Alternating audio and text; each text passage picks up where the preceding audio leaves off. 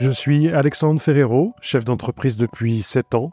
J'ai décidé de partager ma propre expérience de l'entrepreneuriat avec une thématique un peu spéciale, celle des premières fois, mes premiers recrutements, mes premiers salariés, mon premier salaire, ma première dépression suite au départ d'une de mes salariés qui m'a volé un des plus gros clients de l'époque. Ce podcast s'adresse à toutes celles et ceux qui souhaitent entreprendre, mais aussi à celles et ceux qui entreprennent déjà et qui rencontrent des problèmes à surmonter. Mon principal objectif, c'est de transmettre mes connaissances dans ce domaine, qu'est l'entrepreneuriat. On glorifie très souvent l'entrepreneuriat, mais c'est loin d'être un long fleuve tranquille. Et seuls ceux qui savent se remettre en question et qui comprennent que les obstacles ne sont que des tremplins vers la réussite ressortent grandis de ces expériences. Il y a toujours une raison pour laquelle on rencontre des difficultés. Mais même dans l'obscurité, il faut rester attentif à la lumière. Hello tout le monde à le premier client. Le premier client, c'est le plus important.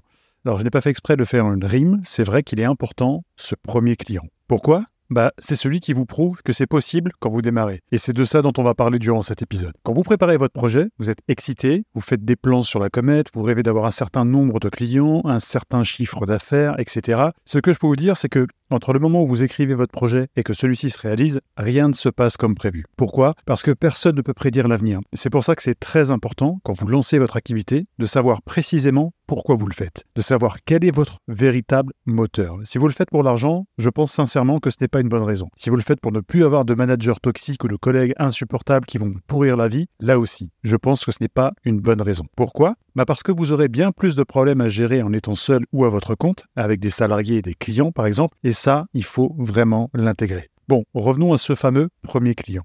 Officiellement, ma société télémarketing, Ciblenco, a vu le jour en septembre 2016. Vous imaginez bien que cela ne s'est pas fait en une journée, il y a eu de la préparation avant, le montage des statuts et la préparation de mes offres. En début d'année 2016, j'étais encore salarié. Je prenais le RER e A pour me rendre à mon travail, et là, par le plus grand des hasards, je croise un client de mon ancien patron. Et franchement, il n'y a pas de hasard dans la vie. Tout arrive parce que ça doit arriver. Ce client me dit Oh, ça me fait plaisir de vous voir. Moi aussi, j'étais très content de le revoir. C'était un client que j'avais signé deux années auparavant, quand j'étais commercial sédentaire pour mon ancien patron.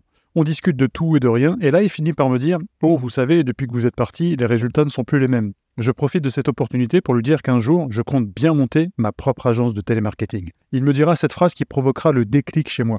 Quand votre entreprise sera prête, je serai votre premier client. Bordel, il ne faut pas me dire ça à moi, j'aime les challenges et saisir les opportunités. Une lumière s'était allumée en moi, il m'avait complètement redynamisé. Et je n'avais plus qu'un seul objectif en moi, monter ma structure. Je ne misais pas que sur ce seul client, et d'ailleurs, c'est une erreur de ne miser que sur un seul cheval quand vous montez un projet, mais ce premier potentiel client était devenu un moteur pour me permettre d'atteindre mes autres objectifs. Je n'avais aucune expérience dans la gestion d'une entreprise ou dans la gestion financière, j'avais pour projet d'embaucher des salariés, de prendre des bureaux, etc.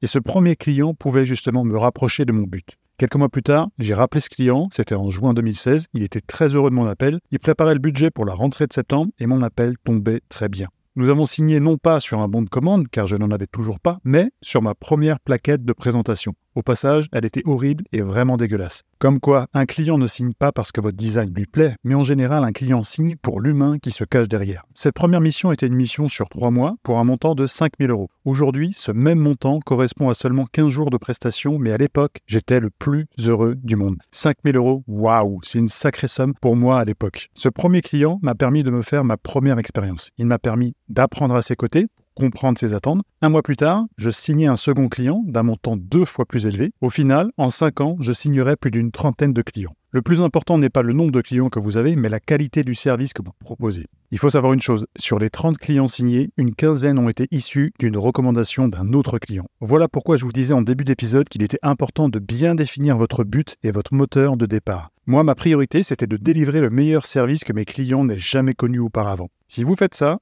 la reconnaissance et l'argent viendront après et vous en aurez énormément. Mais sachez simplement que ça prend du temps, ça prend du temps de se créer une bonne réputation. Il m'a fallu moi trois années acharnées pour ne plus avoir à rechercher des clients. Les clients venaient nous trouver sans qu'on les démarche. C'est ça la vraie magie de l'entrepreneuriat quand votre service est unique. Avant de penser à comment acquérir des clients, on doit surtout se demander ce que l'on va réellement leur apporter. Encore une fois, et je le répète, si votre seul but c'est de faire du cash, votre société n'ira pas très loin.